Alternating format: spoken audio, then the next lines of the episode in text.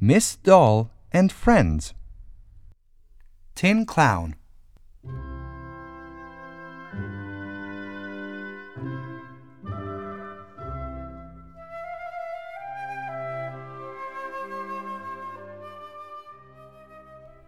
Tin Clown was not talking.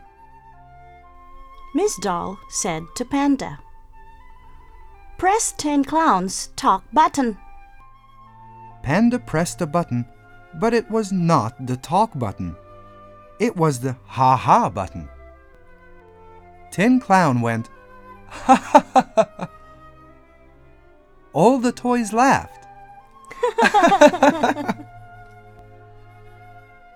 Tin Clown did not stop.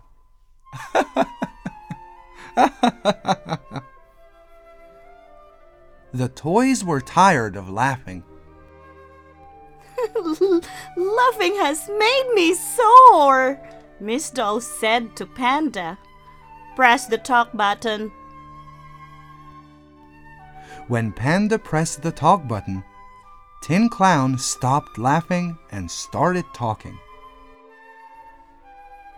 I will tell you a joke, Tin Clown said to the toys. This joke is very funny. Red lipstick.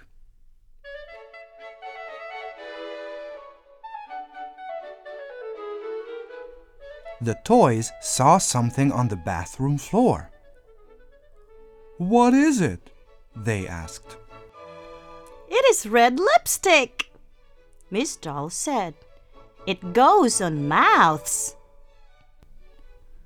Miss Doll, Panda, and Pelican put the red lipstick on their mouths. What does it do? asked Panda. Nothing, said Miss Doll. Nothing? said Pelican. Panda looked at Pelican. This red lipstick is good for nothing. Along came Fire Engine. Red is my color, he said. Please put it all over me. Oh, fire engine, said Miss Doll. Red lipstick looks good on you. You look beautiful.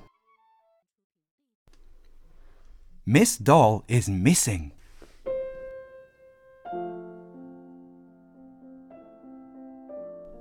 The child chose Miss Doll to be her bedtime toy. Miss Doll did not come back. Two days went by, and Panda said to the toys, We must look for Miss Doll. Panda, Pelican, and Fire Engine went to the child's bedroom. Miss Doll! Miss Doll! I am here, said a voice. I am stuck between the wall and the bed. Fire Engine put up his ladder, and Panda and Pelican got up onto the bed. They saw Miss Doll's feet.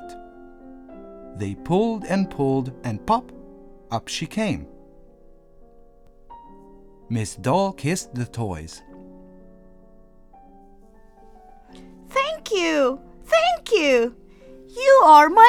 Heroes.